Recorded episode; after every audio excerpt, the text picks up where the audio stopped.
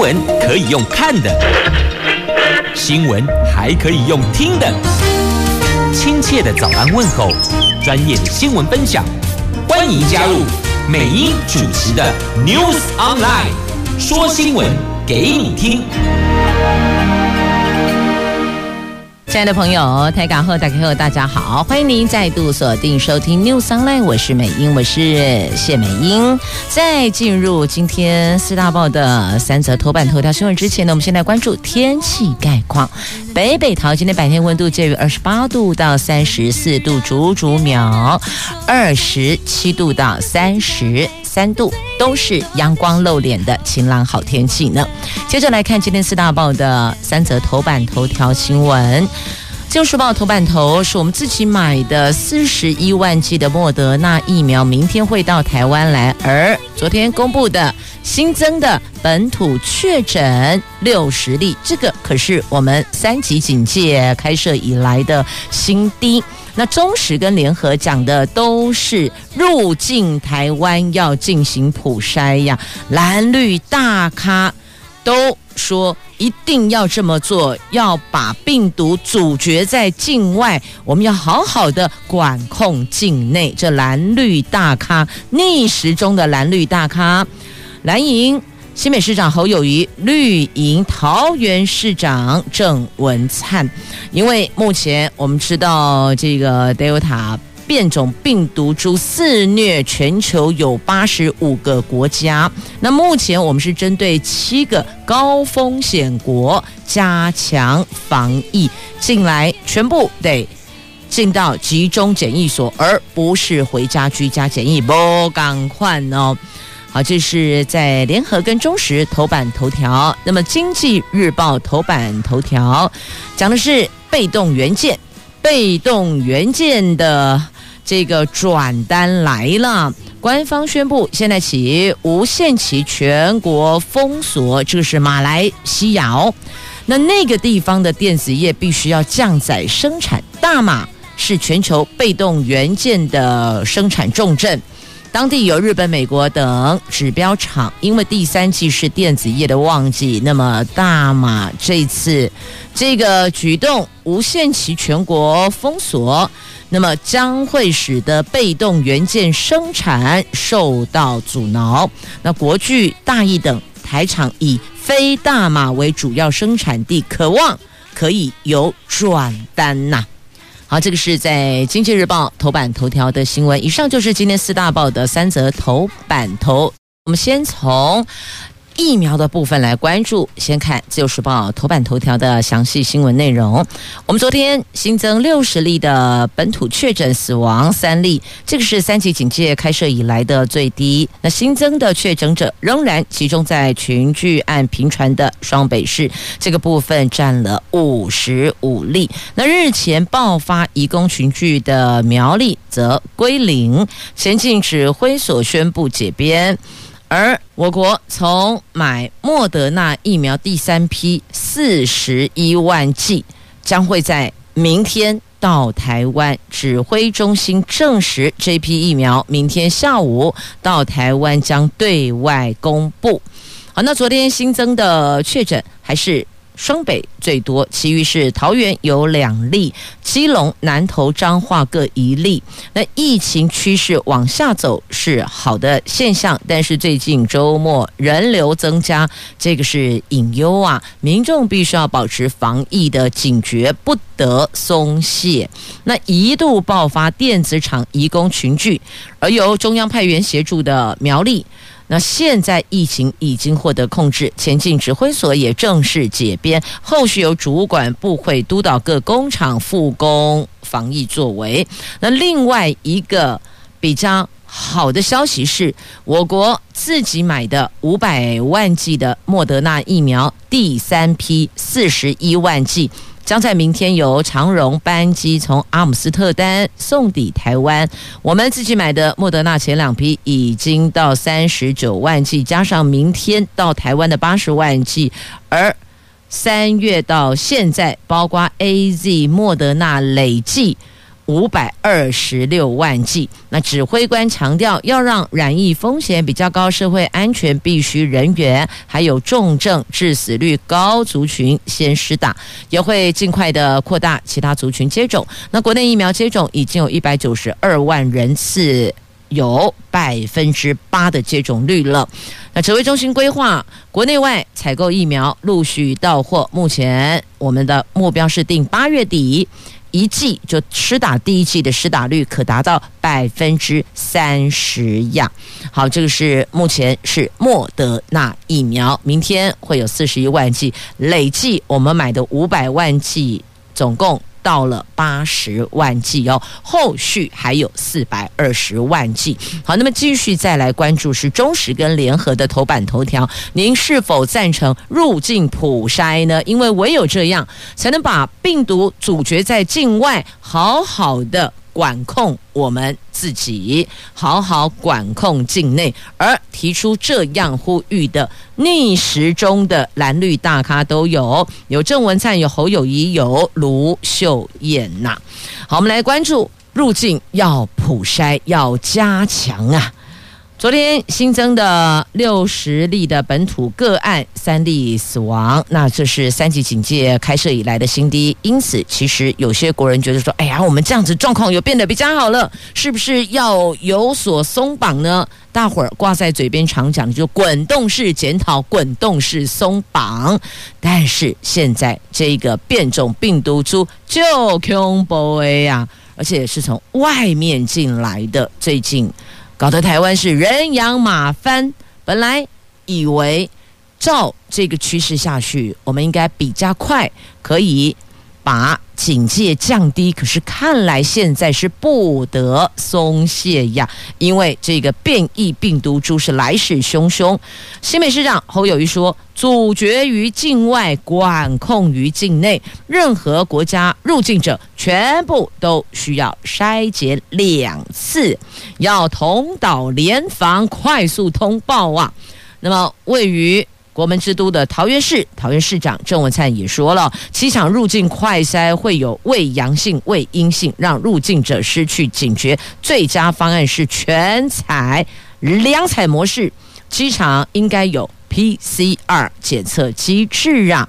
台中市长卢秀燕也抱怨，一年多来不断建议中央对入境者普筛，都没获得。点头同意，直到了这个变异病毒株 Delta 入侵才被采用。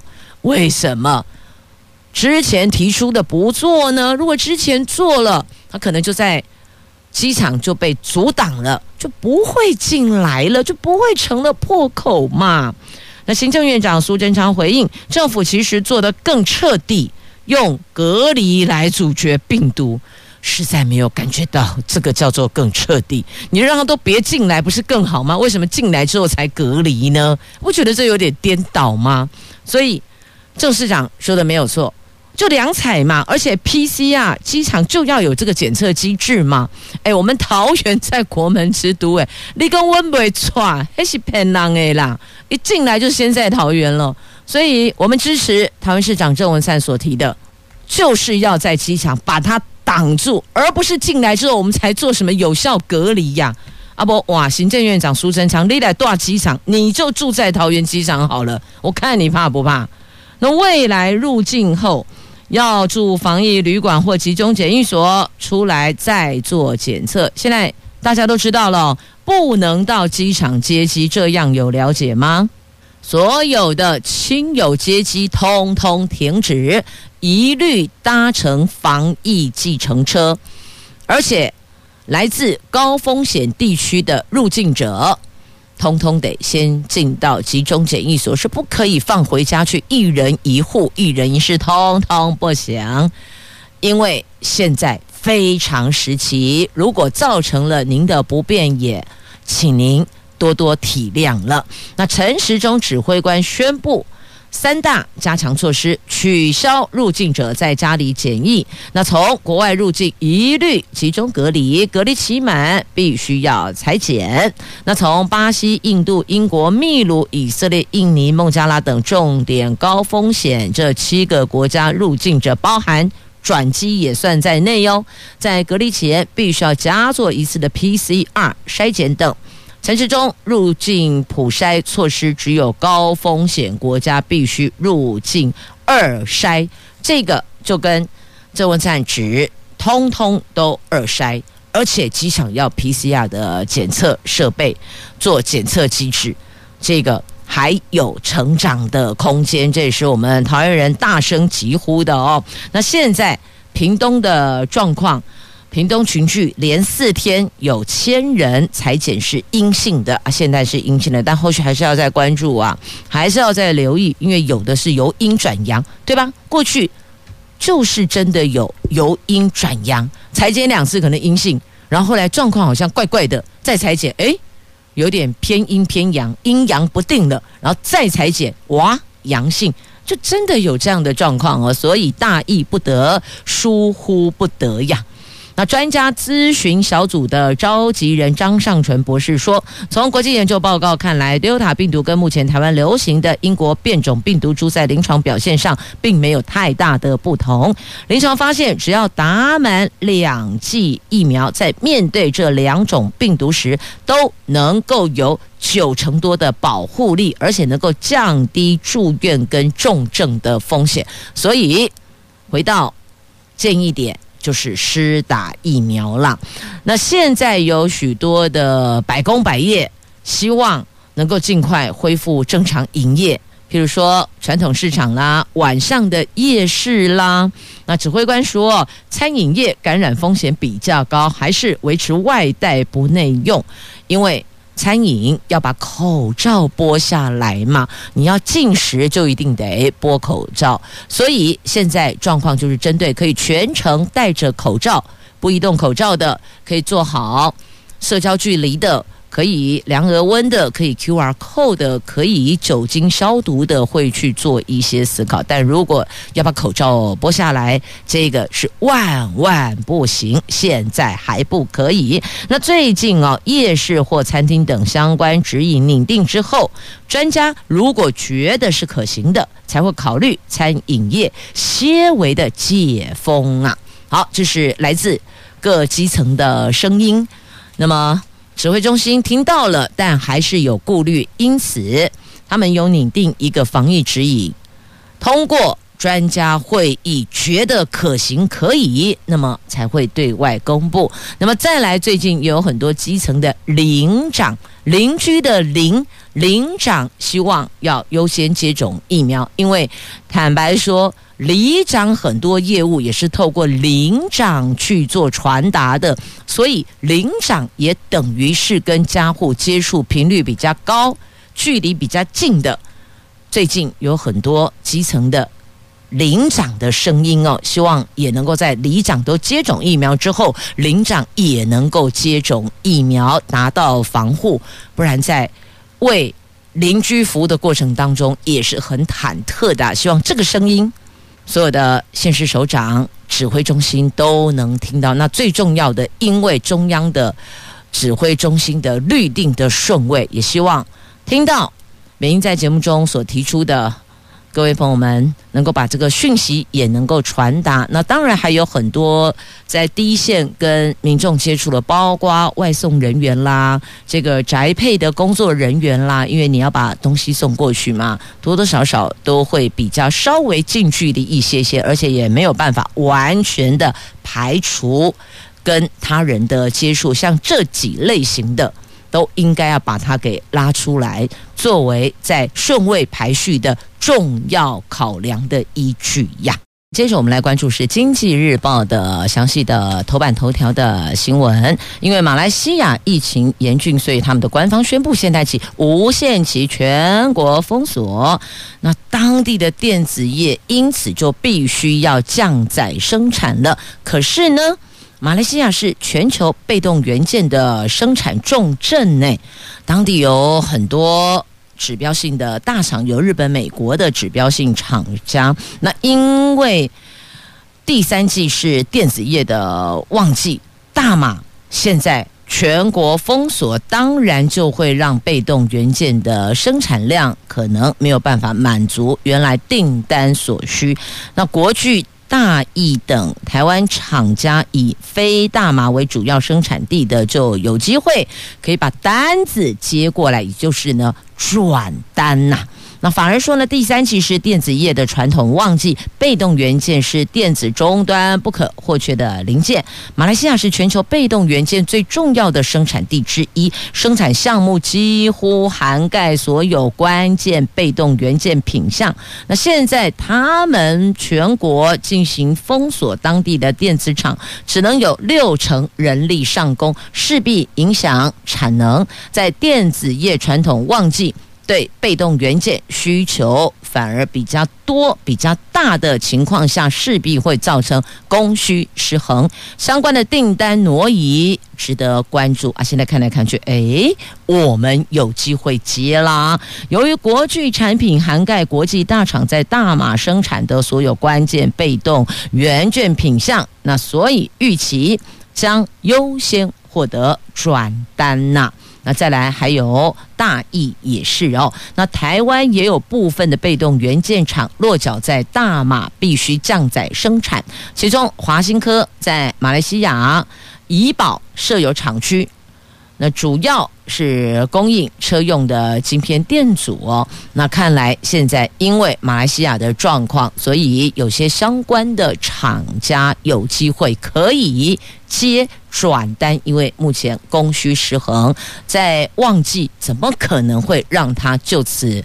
生产受阻？不可能的，因此只好把单给转出去了哦。好，这是他们无限期锁国。这后续到底冲击会足有多大？这个还有待观察哦。好，那么再来呢？同样，《经济日报》头版版面的，我们要来看这个财经部分的新闻的台湾股市。来，你有买 ETF 吗？来，ETF 单月吸金六百亿耶，投资人抢进，带动净流入金额创新高了，相关的管理资产也都写下记录了。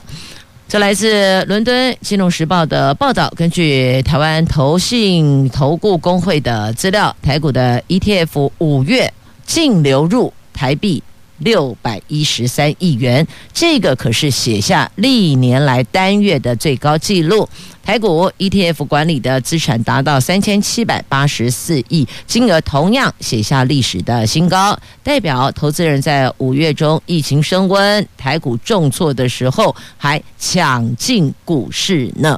那如果有购买相关金融商品，自己要留意一下动态哦。有的是你跟进之后抢进之后，哇，进得去出不来呀、所以这个都还是得审慎评估哦。还是那句老话。投资有赚有赔，请审慎评估。好，那么。再继续，我们来看的这个是高价股电动车超行，这个都是在今天《经济日报》头版版面报道的哦。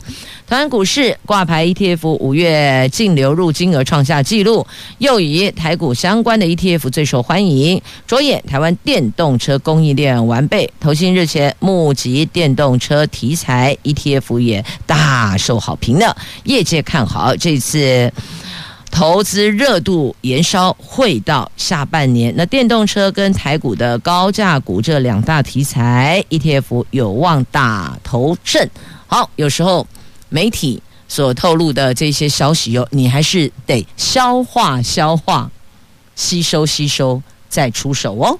好，那再继续，同样在《经济日报》头版来头版下方，这是疫苗险的部分哦。疫苗险住院理赔最高四十七万五，花三百多块钱有三重保障。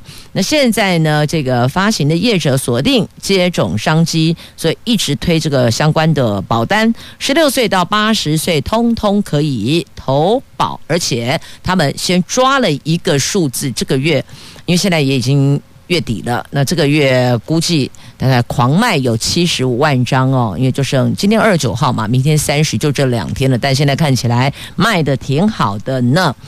就因为新冠变种病毒，国人强打疫苗，因此也带动了疫苗险热卖。由于高龄长者接种之后陆续有一些反应，那各家业界。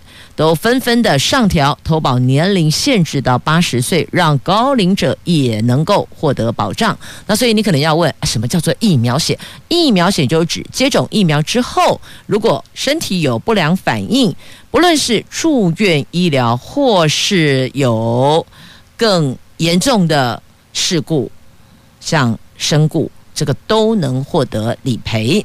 好，那其实有好多家都有推出哦，您就自行去寻找。如果您要购买的话，就自行去多看几家不同的保单，看看它的保障内容跟所缴的保费。那再来有没有一些淡书条件呢？购买保险就是要弄清楚有没有一些淡书，就像我们跟人家签约画押一样，签名之前要搞清楚到底合约内容有哪些条件呢？我们来看中时头版下方啊，这国产疫苗高端的紧急使用授权延后审，所以七月份可能没有国产疫苗可以施打呢。那原因是在于呢，食药署要求针对重要技术性资料要补件，它这一块不够完备，所以请他补件再来审吧。这高端疫苗在两个礼拜前向卫福部的食药署申请紧急使用授权，但食药署说高端还有。重要技术性资料没有补齐，要求他们要补件。原定七月初的审查，最快在七月底进行。那总统曾经说过，七月底供应第一波国产疫苗，这个目标日期恐怕面临跳票，那可能也是往后延一些些啦。补齐资料没有那么困难。那如果说是今天因为试验上的时程，或是人数，或是样本数不够的话，这个可能时间会拉得比较久。但如果只是补齐一些技术性的资料，应该没有那么久的时程。那蔡苏院长说，这一切都是依科学执行，不是要快就快哦。啊，这个话是要说给谁听的？不知道，是说给大家在。引颈期盼疫苗的国人呢，还是说给总统听的哦？就说不是要想什么时候有就什么时候有哦，这还是得一切依照 SOP 来走的，这人命关天呐、蔡总统在五月十三号的国安高层会议后发表谈话，指出国产疫苗研发已经进入临床实验的第二期的收尾工作，预计在七月底可以开始进行第一波供应。但是呢，他在六月二十一号已经改口，先前的说法只是一个目标，没有说一定要在什么时候开打。苏贞昌院长则对此说。国产疫苗审查都是以科学专业要求的角度执行，不是要快就快，要慢就慢的。食药署替国人把关，希望两间药厂解盲成功，依照。相关规定做好做满，让国人有国产疫苗可以施打。他说，两间药厂指的应该就是高端跟联雅。可是我印象中，印象中国光不是也有吗？国光还在走这临床试验的阶段呢、我印象中记得，等下再查一下资料好了。我印象中记得有三家：高端、联雅跟国光啊。好了，对这个国产疫苗想要深入了解的朋友，您可以自行待会哦查一下资料。我是有印象了，我之前有。读过这样的资料哦，可是也许有可能是我记错了哦，因为院长说了算嘛，说有两间，嗯，好，没关系，继续往下走哦。大家比较担忧的是说这个疫苗它到底保护力如何啊？无论是哪一个厂牌的，不管是不是国产的，其实我们只有一个要求，就是它必须要有十足十的保护力，不然打这个疫苗是打心酸的吗？所以我们其实要求的只有这个，那其他就得交给专业去把关，替国人的健康来严守。好，数据据说他们自己说的了，说高端的这个数据不亚于 AZ 对照组，那么。这样子，它的紧急使用授权可以放行，那到底是不是呢？也只好拜托这个把关的审查小组替我们好好的、严格的了解一番了。来看《联合报》头版下方，在彭毅的彭博的防疫排行榜上，我国排名惨衰到第四十四名呢。这彭博资讯去年起制作了一个全球防疫韧性排名，每个月底会公布最新的结果。台湾五月份爆发本土疫情之后，由全球第五名退到第十五名。那昨天六月十八号公布的最新的排名当中，台湾在五十三个主要经济体中，摔到第四十四名啊！在四项评分指标里，我们都拿到意味比较差的橘红色成绩，其中航班载客力排名还垫底呢。这全球防疫韧性排名是针对全球五十三个规模超过两千亿美元的经济体进行评比。这次评分的指标有四大项，分别是疫苗接种率。封锁严重性、航班载客力、已接种疫苗旅客自由度。那在这一份的图标里边，颜色以蓝色和橘红色作为好坏分别，颜色越偏深蓝意味比较好，越偏深橘意味比较差。而台湾在四项指标中全部都是橘色，其中三项是最差的。深橘色，所以从这一份图表就看得出来，我们的防疫作为还有很大的成长空间呐。那这一份报道还有提到，原本表现良好的新加坡、香港、澳洲评分都下降，因为还是维持严格的边境管制，而且无法容忍小规模疫情，使得这些经济体。重启经济的能力因此受限了。台湾也以同样的原因跌到排名中后半部的部分，而且台湾疫苗接种进度缓慢、疫情再次爆发等因素，让我们这一波的排名。更是因此而落后了。好，这是来自彭博他们所做的一个全球的经济体的防疫作为的排行榜啊。那现在看到了，这因为变异病毒株肆虐，有七成的澳洲人是关在家里，宅在家里不出门的哦。所以有时候想想别人，看看我们自己。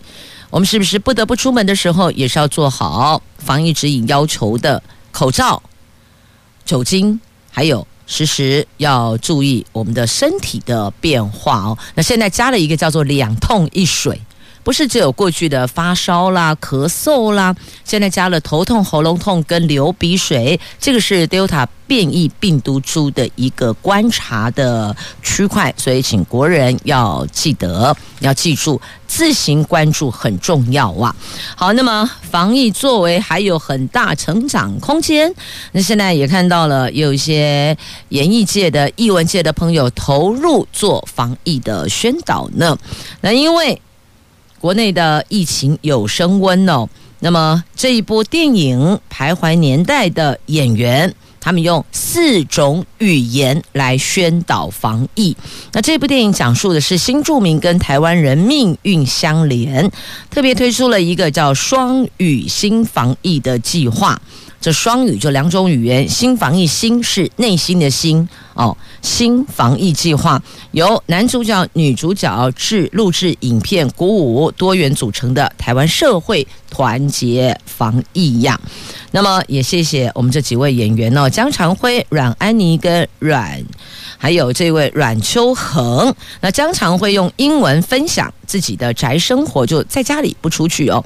他说把握时间自学语言，他学的是日文，然后学习异国料理哦，烹调异国料理。那再来越南一新著名的阮安妮，她加入夫家的。歌剧团练就一口道地的台语，一起讲台语耶哦。他这次用越南语，他的母语越南语和台语为家乡加油打气。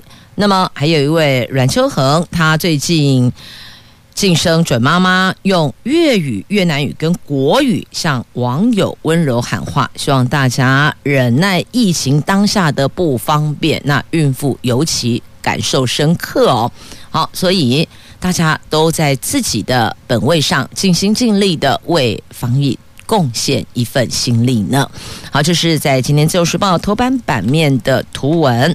来，继续我们要来关注的是跟疫情相关影响的，包括报税，包括了明年的大学的考招相关时程哦。好，我们先来看一下报税，今天已经六月二十九号了，明天是我们这一波今年度申报去年综所税延后一个月的，明天是截止日了。但是呢，一是人员的缴税可以延到八月二号哦。本来就是我们到明天截止，那你缴税截止日也应该是明天。看是你是要刷卡呢，还是要分期付款呢，还是 ATM 呢，还是要直接到银行缴税款，对吧？那现在因为到昨天为止哦，平面媒体截稿为止，还有三十八万户还没有完成申报综所税，明天截止。特别提醒您。今年的综所税申报只剩下今天、明天两天喽。财政部统计哦，到昨天已经有六百万户完成申报了，可是呢，还有三十八万户还没申报完成呢。提醒纳税人要把握最后期限完成申报。财政部同时也宣布了，考量医事人员致力防疫，所以医事人员的申报及缴纳期可以展延到八月二号。不需要事先申请呢。大概现在还有一到三万名的医师人员还没有申报，所以在这里有看到了为防疫尽心尽力在第一线服务。所以在这一环呢，有针对医事人员的申报及缴纳期限展延，展延到八月二号哇。那只是呢，因为展延报税就得临柜办理了。那符合资格的医事人员不需要事前提出申请，只需要在七月一号到八月二号减负执业执照。就近向任何一处的国税局分局、稽征所或是服务处临柜办理网络人工申报，或是税额试算回复确认都可以哦。那其实网络申报还算蛮便捷的，或许可以考虑一下哦。网络申报二十四小时通通可以申报，用自然人凭证了，还是健保卡了，或是用这个户口名簿的方式哦，通通都可以选择一个您觉得比较方便的方法比较顺手的方式完成申报吧，半夜点一下也是可以的。好，那么因为疫情也有做了一些调整的大学考招的时程公布了，七月十一号、七月十二号进行分科测验。在教育部一百零八学年实施十二年国教新课纲联动大学，从一百一十一学年将实施考试招生新制。这段期间，教育部虽然一度规划考招日程大幅延后，但是引发了招联会及大学的反弹。教育部昨天公布了最新调整定案的明年新考招日程表。大学申请入学，六月十五号放榜，分科测验定七月十一号、十二号进行考试，分发入学结果则是八月十二号放榜。考生有足够准备时间，可以衔接大学九月中旬的开学呀。因为这个是牵一发而动全身，你还得想到，如果整个时程往后延，那是否会不会因此延宕大学的开学日？在开学日之前，还得要有充分的时间让校方做相关的规划。那学生也得要完成报道，还有啊，要搬这个家当哦，收拾细软到新学校去。住宿啊，或是报道啊，或是有的甚至还要找房子，所以也得给缓冲时间，让家长跟学生端有足够的充分的时间去做应对、跟寻找、跟搬迁嘛。所以我就说，这是牵一发而动全身的哦。你是往后延，或者我提前，两端，高中端、大学端，家长、学生、老师。通通都是联动影响的哦。那么，申请新制采计学习历程档案，明年考生可以在三月三十一号公告申请入学一阶筛选名单后，四月下旬前再针对一阶通过的校系准备，上传前五学期课程学习成果跟多元表现等资料，并在五月中旬前完成传送所有申请资格就可以了。那另外呢，明年大学第二阶段甄试跟跟现在一样，维持三个周末时间，应该就可以避免校系真是大撞旗了。好，这个也特别提醒哦。那再来呢，一百一十一学年大学招生新制也要采集新的。高中三年的学习历程档案，但不少高中忧心高三下学期学习恐怕跟考招作业时间冲突跟排挤。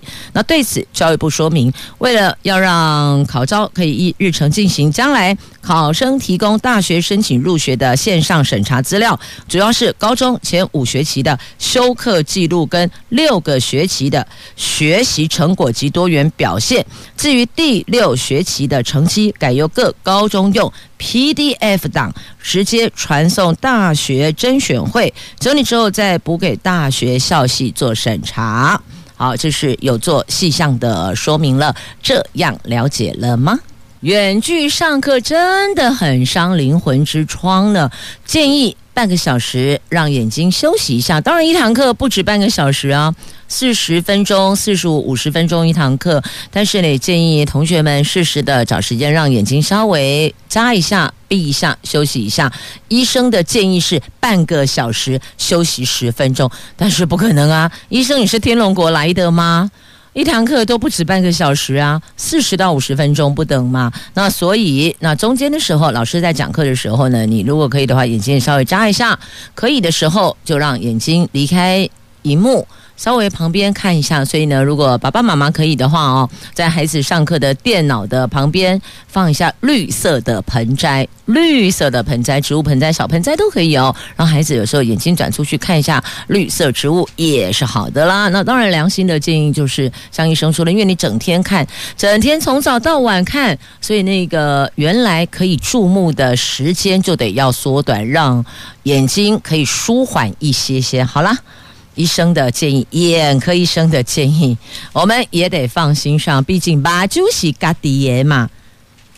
那再来请教您哦，现在我们都有实施那个 QR code 的扫描，就是到任何的店家厂家，你要外带都是得要扫一下。你有没有说好呢？到金融机构啦、洽公啦、公务单位，通通都一样哦。那现在有县市政府抱怨说，哦，你这个。简讯十连制的资讯如此庞大，到底对意调帮助多少？坦白讲，这个部分好像还挺有限的。那对县市政府所提出的抱怨跟质疑，指挥中心说啊，如何用在意调，我们还在研议呀。好，所以回过来，请问您，您有很诚实的扫码吗？有没有真的？扫 QR code，那有的人是虚晃一招，哎，真的有人就瞄一下咻过去，啊，到底有没有扫到？不知道。就算扫到了，你有没有送出也不知道。那有的店家是很要求你得给他看到你真的有扫了，他才把这个你所购买的物品交给你，亦或者金融单位才接受你所递的这个服务内容嘛。那不然的话呢？是拒绝受理的哦，那但还是发现有人真的是虚晃一招呢。那但是现在政府觉得规定这么做啊，虽然指挥中心说如何用于意调还在研议，那我们就做好我们的本分嘛，该扫码就扫码，该传送就传送哦。即便资讯如此庞大，真的能够当足迹线索？后面有个问号哦，现在是县市政府在抱怨。好，在今天的联合报的 A 四要闻版面的头条，详情您可以翻阅一下啦。我们接着来看今天中国时报的 A two 焦点新闻版面的头条，这个指的说日本送给我们的 AZ 疫苗竟然没有列 WHO 的紧急使用清单呢，但是。不影响我国使用啦。日本捐赠给台湾的一百二十四万剂的 AZ 疫苗，从六月十五号开打以来，目前接种累计死亡有两百二十九人。根据世界卫生组织在十六号最新的官网显示，这批疫苗还没有完成相关查验，列入紧急使用清单。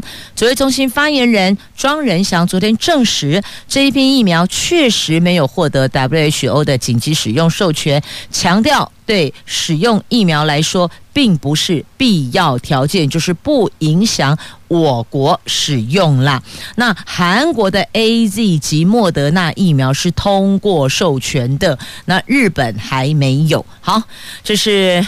相关的报道详情，您就自行翻阅在今天的《中国时报》的 A two 要闻版面所报道的详情内容，您就自行翻阅了。接着，我们再来关注在今天《自由时报》A7 财经新闻版面的话题，这个是房地合一倒数，合一二点零倒数，建商是加码列地呀，因为新制七月要上路了。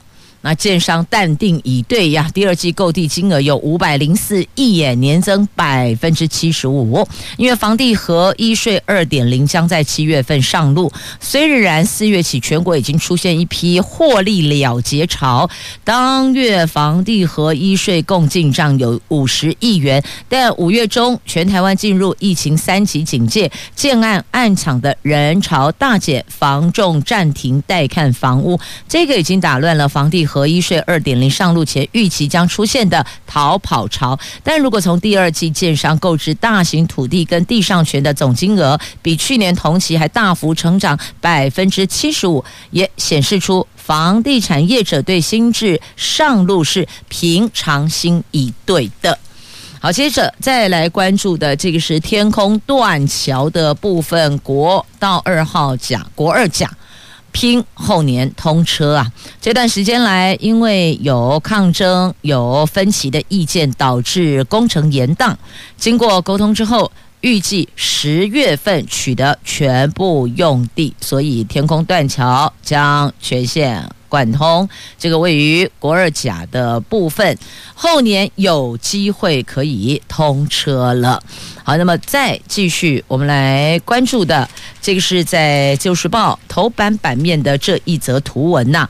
明年七月要上路的手摇饮，必须得明确清楚标示咖啡因啊，这是被要求的，一定得做的。明年七月全面实施手摇饮的标示，在升级了，消暑预告修正。相关的规定，除了现冲的咖啡饮料之外，未来含有咖啡因的饮料，包含茶类、可可、巧克力，都必须要标示总咖啡因含量，提供民众参考。那么在这里，我们有一个建议值哦，咖啡因每天的摄取量建议在三百毫克以下。请注意这个数字，建议三百毫克以下。那么再来，如果假设说这个你要了解咖啡因的含量的话，扫 QR code 或是电子标示方法都可以。好，这是目前针对这一块的要求。